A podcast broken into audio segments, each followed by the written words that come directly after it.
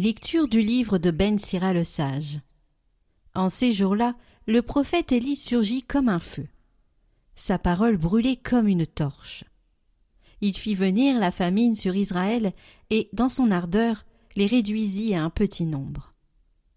Par la parole du Seigneur, il retint les eaux du ciel, et à trois reprises il en fit descendre le feu. Comme tu étais redoutable, Élie, dans tes prodiges, qui pourrait se glorifier d'être ton égal?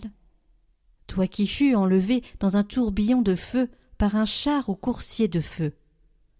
Toi qui fus préparé pour la fin des temps, ainsi qu'il est écrit, afin d'apaiser la colère avant qu'elle n'éclate, afin de ramener le cœur des pères vers les fils et de rétablir les tribus de Jacob. Heureux ceux qui te verront, heureux ceux qui, dans l'amour, se seront endormis nous aussi, nous posséderons la vraie vie.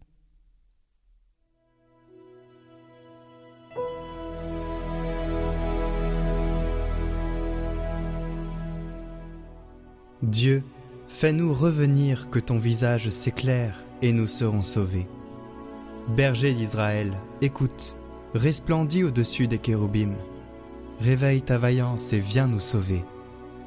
Dieu de l'univers, reviens du haut des cieux, regarde et vois.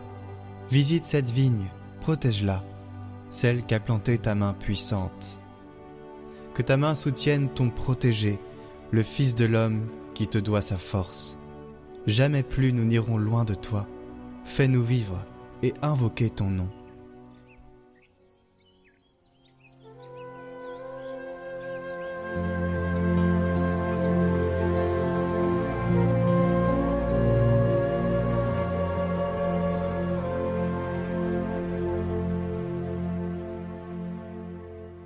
Évangile de Jésus-Christ selon Saint Matthieu.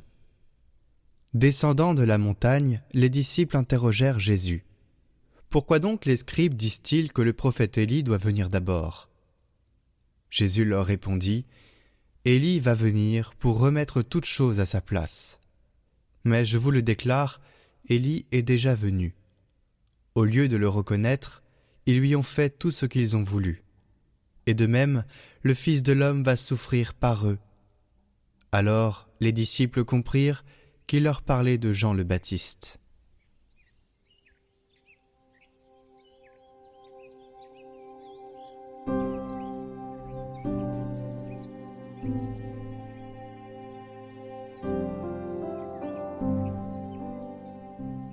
Chers amis, Jean le Baptiste, Élie, qui baptise dans l'eau, avait annoncé que Jésus nous baptiserait dans l'Esprit Saint. Et justement, on va suivre maintenant un enseignement de l'Avent sur notre filiation. Fils de Dieu, nous sommes fils de Dieu et l'importance du Saint-Esprit. Et je vous invite à l'écouter entièrement et faire vôtre cette méditation qui, je suis sûr, vous enrichira le cœur de compréhension et de sagesse.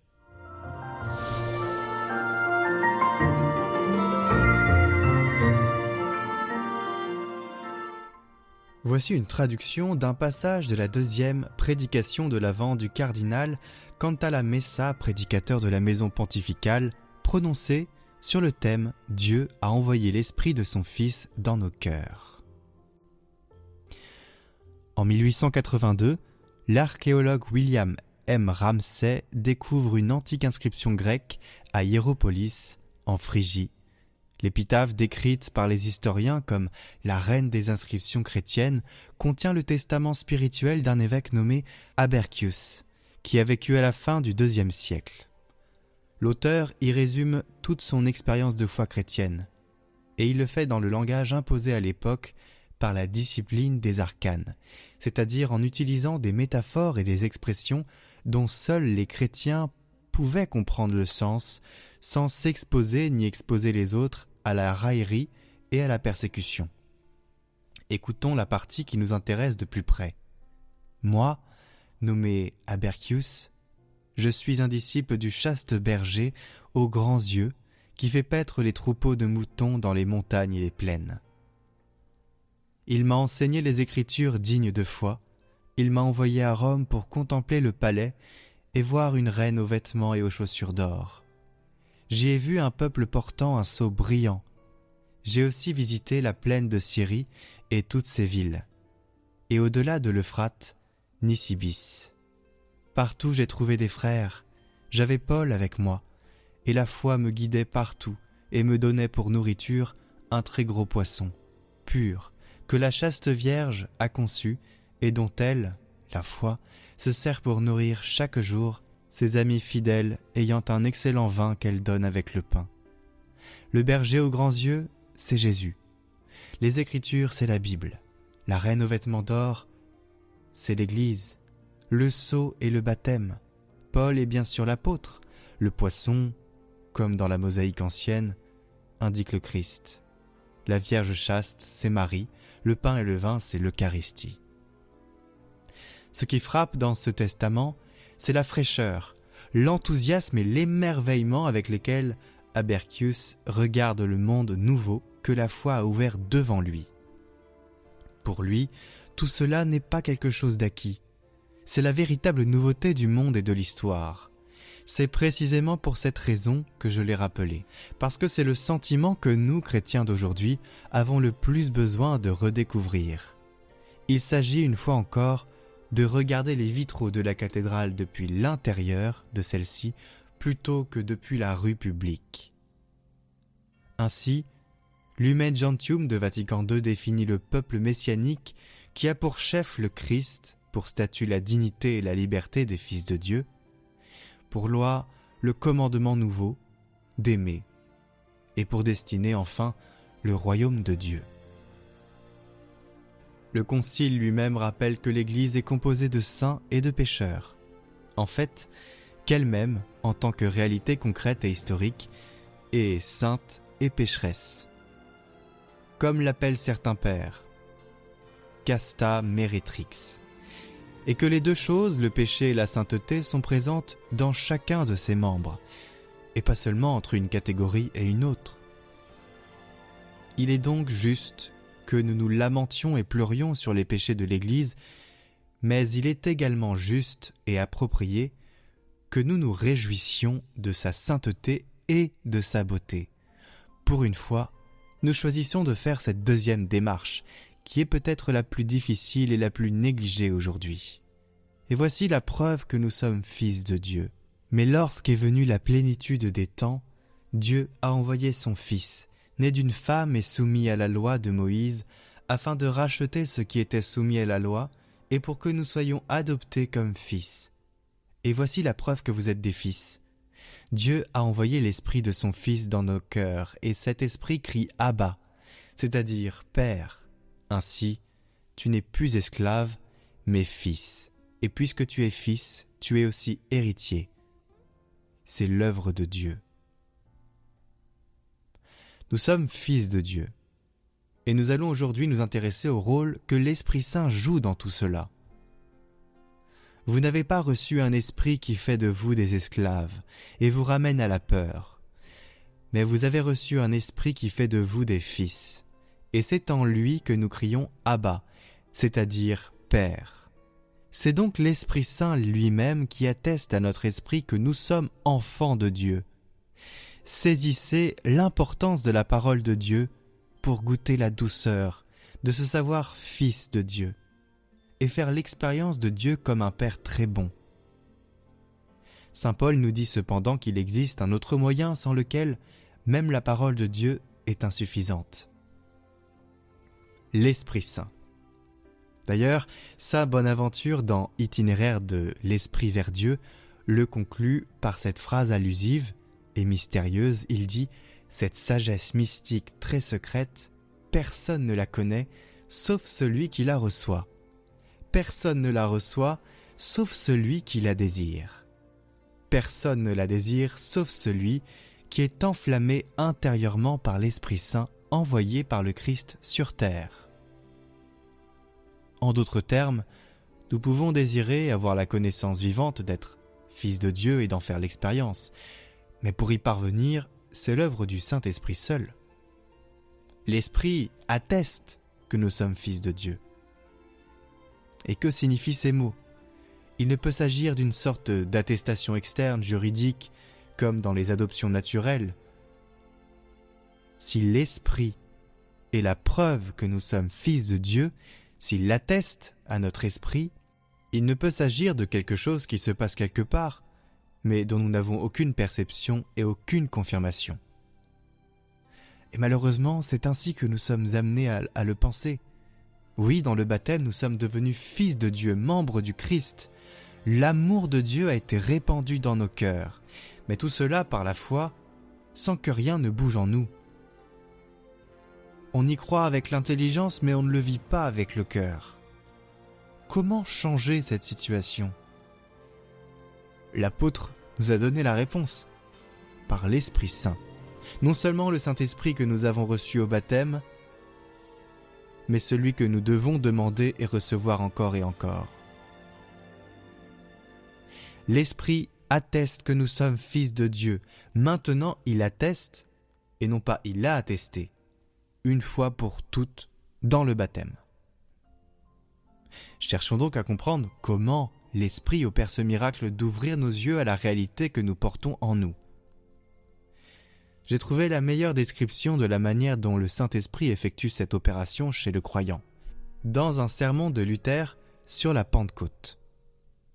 Et pour cela, nous suivons avec lui le critère paulinien consistant à tout examiner et retenir ce qui est bon, uniquement ce qui est bon. Tant que l'homme vit dans le régime du péché sous la loi, Dieu lui apparaît comme un maître sévère qui s'oppose à la satisfaction de ses désirs terrestres par ses mots péremptoires. Tu dois, tu ne dois pas. Tu ne dois pas désirer le, la chose de l'autre, la femme d'un autre. Dans cet état, l'homme accumule au fond de son cœur un ressentiment sourd contre Dieu. Il le voit comme adversaire de son bonheur au point que, s'il dépendait de lui, il serait très heureux qu'il n'existe pas. Si tout cela nous semble être une vision exagérée, œuvre de grands pécheurs qui ne nous concerne pas de près, regardons à l'intérieur de nous-mêmes et voyons ce qui monte des profondeurs obscures de notre cœur face à une volonté de Dieu ou une obéissance qui, qui bouleverse nos plans. Demandons-nous, pour réfléchir à cela, quels sentiments quelle association d'idées surgissent spontanément en moi avant toute réflexion, lorsqu'en récitant le Notre Père j'arrive au mot Que ta volonté soit faite. Qu'est-ce qui émerge quand l'on dit cela?